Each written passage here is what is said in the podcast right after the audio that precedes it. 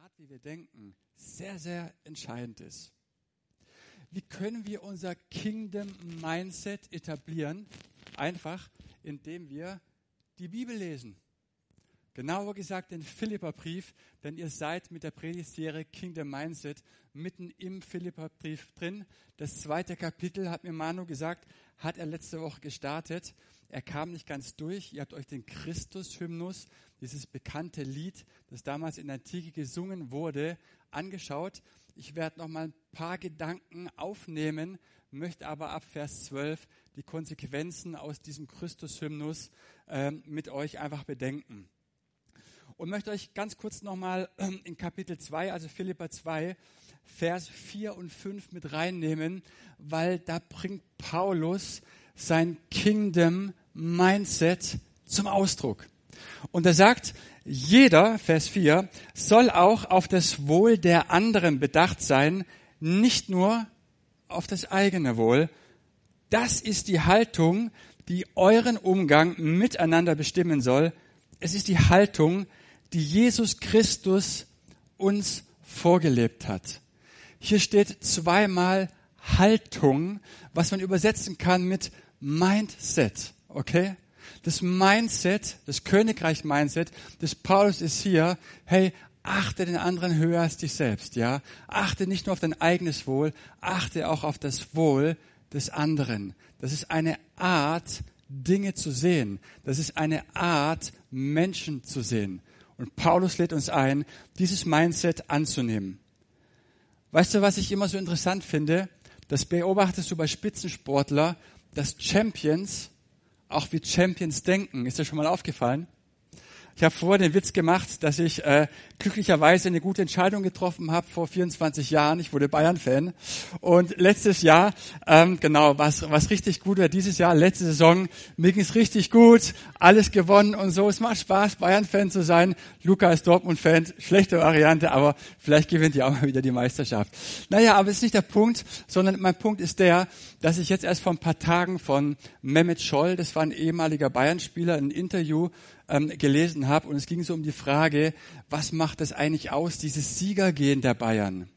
Und das geht ja durch alle Generationen durch. Und dann hat er ein Beispiel gebracht, das sah so aus, er ist damals von Karlsruhe nach Bayern Anfang der 90er gewechselt und äh, dort gab es ein Trainingsspielchen, was oft der Fall ist, und seine Mannschaft hat verloren.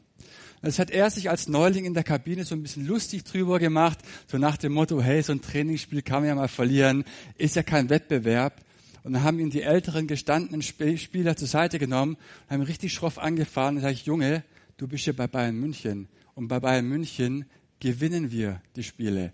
Ob es Champions League ist, DFB-Pokal, Bundesliga oder jedes Trainingsspiel. Und wenn wir verlieren, dann scherzen wir nicht darüber, dann tut es uns weh. Der Vergleich ist nicht der, dass wir Leistung bringen sollen. Das wollte ich damit nicht sagen. Sondern ich finde es einfach interessant, dass einfach dort in diesem Verein ein Mindset kultiviert wurde. Ein Mindset sozusagen eines Siegers gehen. Die Art und Weise, wie wir über Niederlagen oder Siege denken. Und Paulus lädt uns ganz ähnlich ein, so ein Kingdom Mindset in unserem Leben zu etablieren. Denn die Art und Weise, wie du Dinge siehst, die Art und Weise, wie du Menschen siehst, die Art und Weise, wie du denkst, wird sehr, sehr maßgeblich darüber entscheiden, wie du dich verhältst. Dein Denken, dein Fühlen und dein Verhalten, das gehört alles zusammen. Deswegen ist es so wichtig und nicht egal, wie wir denken, wie wir Dinge sehen, denn die bestimmen immer unser Verhalten. Und genau deswegen knüpft Paulus in erster Linie auch immer am Mindset seiner Gemeinden an. Denkt anders, verändert euer Denken. Und wisst ihr was? Wir entscheiden, in welcher Liga wir spielen wollen. Wir entscheiden das. Das heißt, wir haben einen Einfluss darauf, in welcher Liga wir spielen. Champions League oder Kreisklasse. Und wisst ihr was? Die Königsklasse wird ja auch die Champions League genannt. In der spielen wir auch als Königskinder, als Könige und Priester. Wir spielen in der Königsklasse. Die Königsklasse heißt die Kirche. Und wir dürfen auch königlich denken. Das gehört einfach dazu. Es ist die Frage, von was sollen wir eigentlich unser königliches Mindset prägen lassen? Und ich lese noch mal kurz ein paar Verse vor aus dem, was der Manu letztes Mal schon vorgelesen hat, und zwar aus dem Christus-Hymnus, aus diesem bekannten Lied. Da lese ich jetzt ein paar Auszüge vor, Vers 6. Er, schreibt der Paulus, also Jesus, der Gott in allem gleich war und auf einer Stufe mit ihm stand, nutzte seine Macht nicht zu seinem eigenen Vorteil aus. Im Gegenteil, er verzichtete auf alle seine Rechte und stellte sich nicht auf dieselbe Stufe und stellte sich auf dieselbe Stufe wie ein Diener. Er wurde einer von uns, ein Mensch wie andere Menschen, aber er erniedrigte sich noch mehr. Im Gehorsam gegenüber Gott nahm er sogar den Tod auf sich. Er starb am Kreuz wie ein Verbrecher. Der Tod, sagt Paulus, den Jesus auf sich genommen hat, der Verzicht auf seine göttlichen Rechte und er hat jedes Recht gehabt. Er musste nicht sterben, aber er hat auf seine Rechte verzichtet. Das soll euer Denken, das soll euer Mindset bestimmen und das ist auch enorm wichtig. Überlegt mal, wie viele Probleme entstehen in unserem Leben, in unseren Gemeinden, in unseren Beziehungen, deswegen, weil wir ständig sturköpfig sind, weil es uns unmöglich fällt, auch mal einen Millimeter zurückzuweichen von unserer Meinung, von den Rechten, die wir glauben zu haben, einfach mal abzulassen, loszulassen, mal dem anderen auch Recht zu geben. Ich weiß nicht, ob du das kennst. Ich kann mich erinnern, als wir schon ein paar Jahre her, da hatte meine Frau und ich ein Ehepaar in der Seelsorge und die Frau erzählte uns, sie war erstmal alleine im Gespräch, dass jedes Mal, wenn sie einen Konflikt haben, der Mann so stur und dickköpfig ist, dass er dann zwei Wochen mit der Frau nichts mehr spricht. Er zieht in der Zeit den Ehering ab und er straft seine Frau sozusagen durch Liebesentzug, keine Nähe mehr, durch Kommunikationsentzug. Und das ist krass, oder? Und nur deswegen, weil es manchmal nicht möglich ist, nur einen kleinen Millimeter mal von seiner eigenen Meinung zurückzuweichen. Wisst ihr, was Paulus in Vers 7 sagt? Er sagt, Jesus war Gott gleich, er hielt aber nicht daran fest, Gott gleich zu sein, sondern er entäußerte sich selbst. Er nahm Knechtgestalt an. Und dieses Entäußern im ursprünglichen Text, im griechischen Text steht die Kenosis. Und in der Theologie ging das als die Kenosis Gottes ein, wörtlich als die Entleerung Gottes. Er entleerte sich selbst. All die Rechte, die er glaubt zu haben und all die Rechte, die wir manchmal glauben zu haben, wenn wir denken, wir sind im Recht. Jesus hat es alles über Bord geworfen. Alles. Er sagt, ich gebe es auf, ich lass los. Sich selbst zu entleeren. Das heißt, jedes Mal, wenn du jetzt das nächste Mal mit jemandem im Konflikt bist, der so dickköpfig ist, kannst du ihm mal sagen, hey, mach mal locker. Entleer dich mal. Versteht ihr? Entäußer dich mal. Kipp dich mal aus. Nimm dich nicht immer so wichtig. Weil Jesus hat es uns vorgemacht. Ich habe es gerade eben gesagt, wenn wir uns mal vor Augen halten, ne, wie viel Leid in unserem Leben entsteht durch Wichtigtuerei, Rechthaberei, durch das Vergleichen, durch das Konkurrenzdenken, oder? Und wisst ihr, was aus diesem Denken entspringt oder woraus? Immer aus einem leeren Herzen. Ein leeres Herz, das zu wenig Liebe, wenig Gnade und zu wenig Gunst erfahren hat. Und wenn ein Herz zu wenig Liebe, Gnade und Gunst erfahren hat, wird es immer versuchen zu glänzen, wird es immer versuchen, durch Konkurrenzdenken aufzufallen, wird es immer versuchen, sich durchsetzen zu wollen, koste es, was es wolle. Aber hast du gewusst, dass du, als du zum Glauben kamst und dich hast taufen lassen, in das Erlösungswerk Jesu eingetreten bist? Gott hat dir diesen Raum der Gnade geschaffen. Dieser Raum ist für dich und für mich. Und Gott möchte dieses Erlösungswerk in dir zur Ausgestaltung bringen. Und weil du in dieses Erlösungswerk Jesu eingetreten bist, bist du gleichzeitig auch in die Kenosis Gottes eingetreten, in die Entleerung Gottes. Das, was ihm gehört, gehört dir. Das, was ihm gilt, das gilt auch uns. Es ist schön, sich wichtig zu nehmen, oder? Und wichtig zu sein. Aber wisst ihr was? Bei Gott sind wir wichtig. Bei Gott sind wir wichtig. Wir sind seine VIPs. Und wer sich von Gott geliebt weiß, der muss sich immer so tun, als sei er wichtig. Und alles dafür tun, dass er Ansehen bekommt. Versteht ihr meinen Punkt?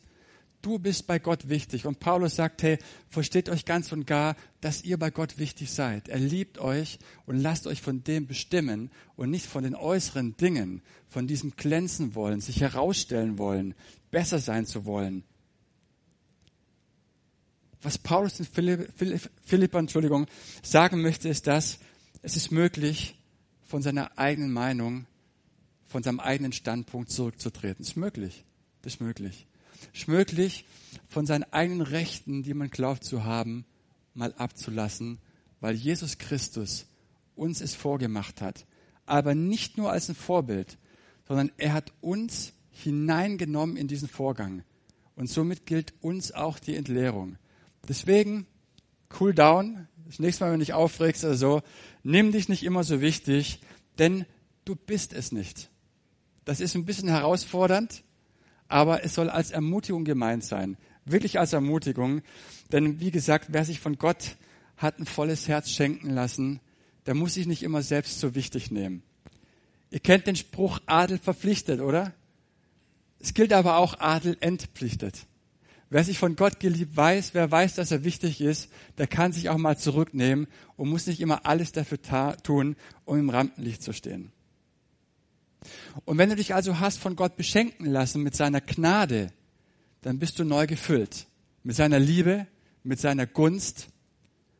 Und wer gefüllt ist im Herzen, der weiß aber auch gleichzeitig, dass aus diesem gefüllten Herzen auch immer eine Konsequenz erfolgen muss. Denn Gottes Liebe bleibt niemals folgenlos. Niemals. Es kann gar nicht sein, weil das, was da drin ist, wenn es Gott gefüllt hat, es muss raus. Es geht gar nicht anders, ja. Dieser Geist Gottes in uns, der muss einfach raus, sonst platzen wir. Versteht ihr? So ist Gottes Liebe einfach gedacht. Und wie diese Konsequenz aussieht, lesen wir jetzt in Vers 12. Da schreibt also Paulus oder er schlussfolgert, also, meine Lieben, wie ihr alle Zeit gehorsam gewesen seid, nicht allein in meiner Gegenwart, sondern jetzt noch viel mehr in meiner Abwesenheit, schaffet, dass ihr selig werdet mit Furcht und Zittern. Denn Gott ist, der in euch bewirkt beides, das Wollen und das Vollbringen nach seinem Wohlgefallen. Schaffet, dass ihr selig werdet mit Furcht und Zittern. Das muss man erstmal erklären jetzt. Gerade eben hat es noch so schön angehört, Gottes Liebe gilt uns. Naja, und den Satz könnte man so verstehen, als wenn Gott gesagt hätte, weißt du, das Erlösungswerk, das war zwar für dich, ich habe dir ein tolles Fundament gebaut, ein gnädiges Fundament, ein liebevolles Fundament, aber du musst jetzt weitermachen. Ist es gemeint damit? Wir müssen uns zusammenreißen, uns anstrengen, die Zähne zusammenknirschen und jetzt irgendwie versuchen, das durchzubringen, was Gott von uns will. Irgendwie versuchen, das Mindset anzunehmen, uns anstrengen, umzudenken. Ist es das, was Paulus hier sagen will? Nein. Zugegeben, ich habe es hier gerade aus der Luther-Übersetzung vorgelesen und die ist nicht ganz konkret, die ist nicht ganz richtig, denn ursprünglich, finde ich es ganz interessant, steht hier im, Ur, im griechischen ursprünglichen Text für das Wort schaffet vollenden. Und mit dem Wort vollenden bekommt der Satz eine ganz neue Bedeutung. Nicht schaffet, als Schwaben fühlen wir uns da richtig bestätigt. Da steht's, schaffet. Nein, vollendet. Ein Werk, das Gott in euch begonnen hat. Nämlich sein Erlösungswerk. Vollendet dieses. Versteht ihr? Und es bekommt eine ganz, ganz neue Bedeutung. Schaffen, könnte man sagen, bedeutet nichts anderes als realisiere, dass du noch nicht fertig bist als Christ realisiere, dass Gott mit dir noch nicht fertig ist. Er hat ein Erlösungswerk in dir begonnen und er möchte dieses Erlösungswerk zur Ausgestaltung bringen. Er möchte, dass das Wirklichkeit wird, dass du, dass andere Menschen sehen, hier drin steckt Erlösung, nämlich das Erlösungswerk Jesu und es möchte auch raus, es möchte sichtbar werden.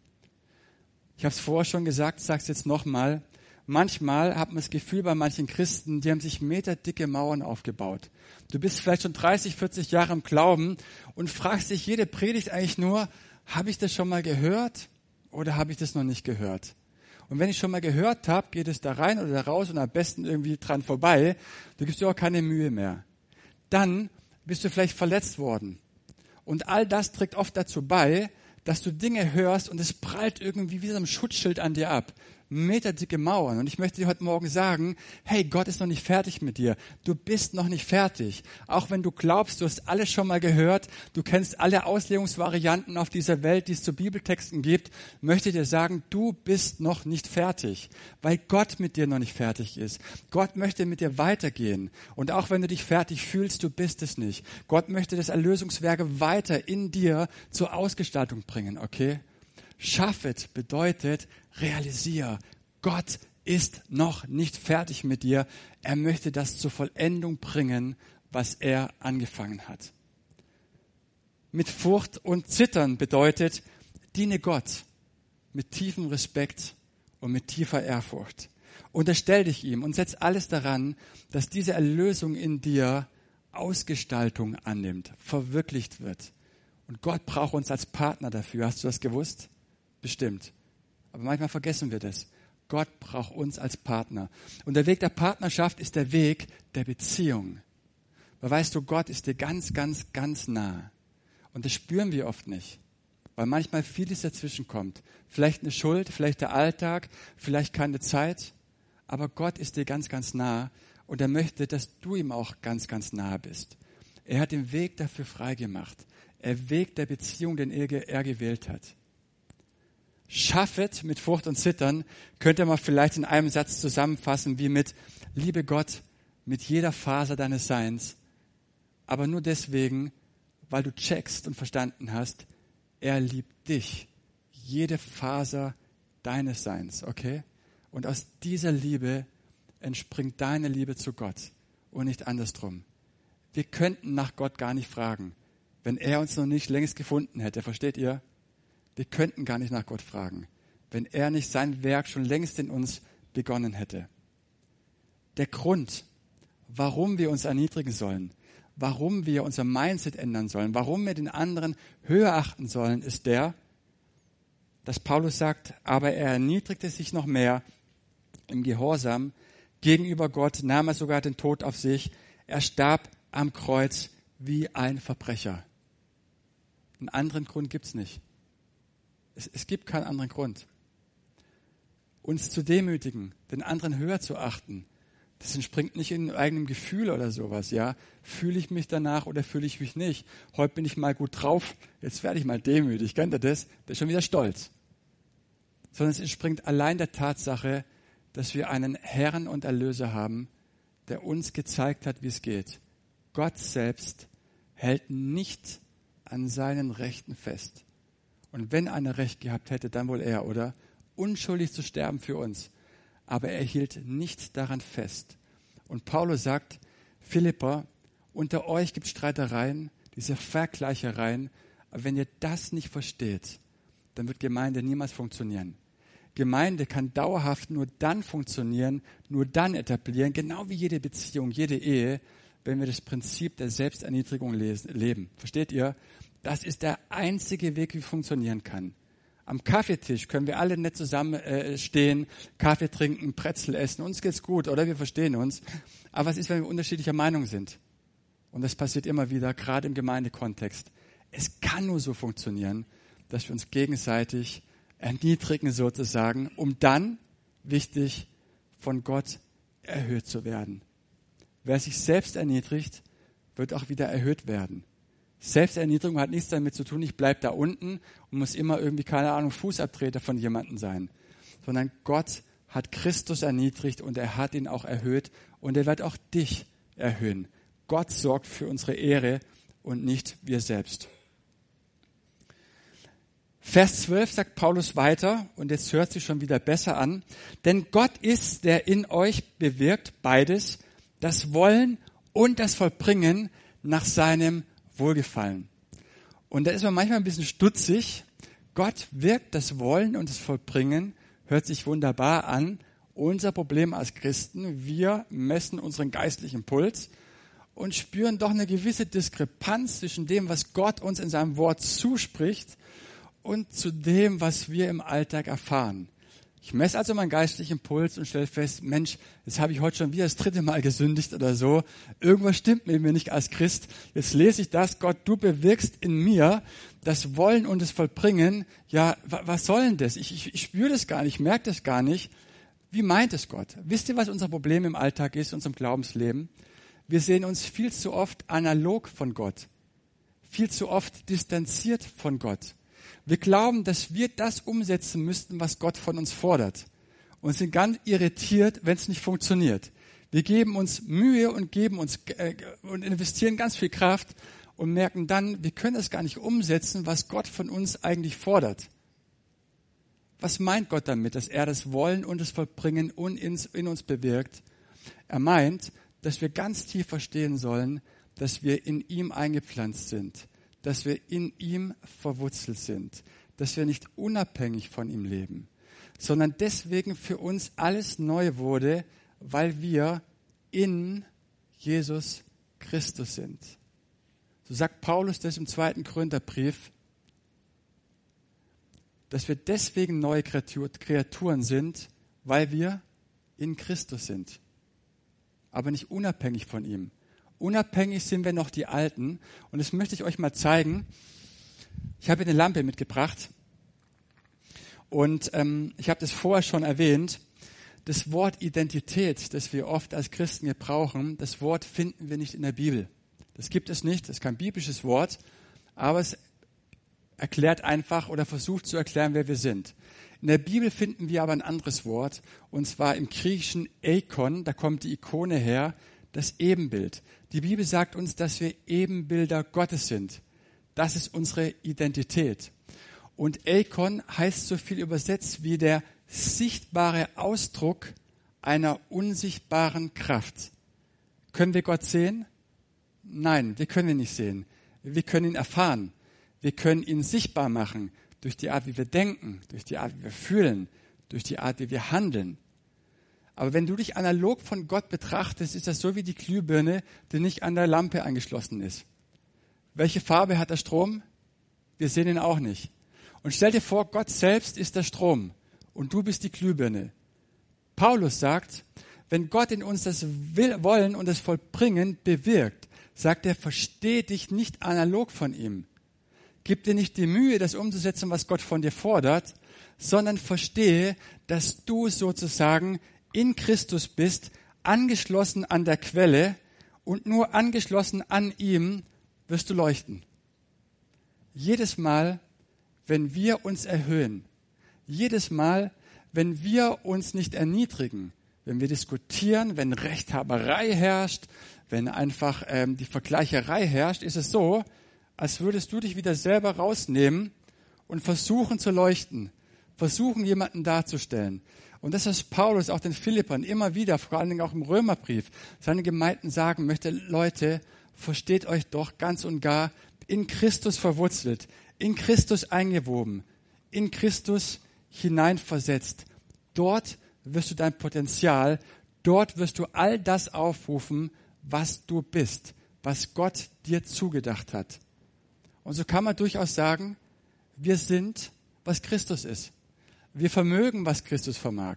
Seine Art zu beten ist unsere Art zu beten. Seine Art zu lieben und seine Hinwendung zu den Menschen ist unsere Art zu lieben und unsere Hinwendung. Versteht ihr? All das, was ihm gehört, das gehört uns. Aber Paulus lädt uns ein, ein Mindsetting zu etablieren. Nicht der Unabhängigkeit von Christus, sondern uns ganz und gar so zu verstehen, dass wir in ihm eingebettet sind.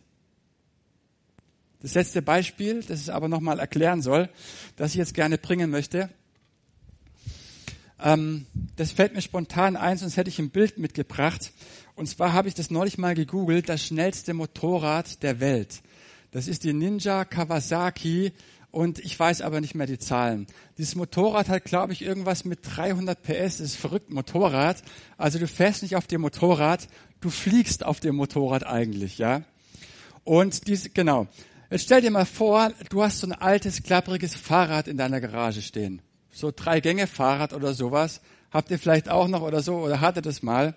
So, äh, Jetzt hast du die Gebrauchsbeschreibung für das Motorrad. Ja, habt ihr das Bild? So, da steht 300 PS drauf, steht die ganze Leistung drauf.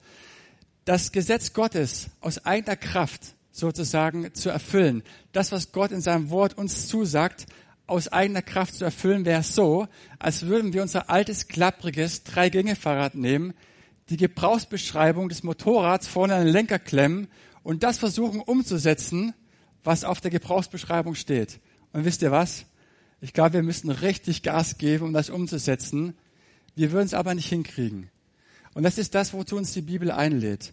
Weißt du, das Gesetz, die Aufforderung, die Paulus gegeben hat, sind nicht dafür gedacht, dass du das umsetzen sollst, sondern dass Gott es in dir umsetzen möchte. Und er möchte dich einladen, dass du das verstehst. Du bist in ihm, du bist eingewurzelt, du bist angepflanzt in dieser Quelle.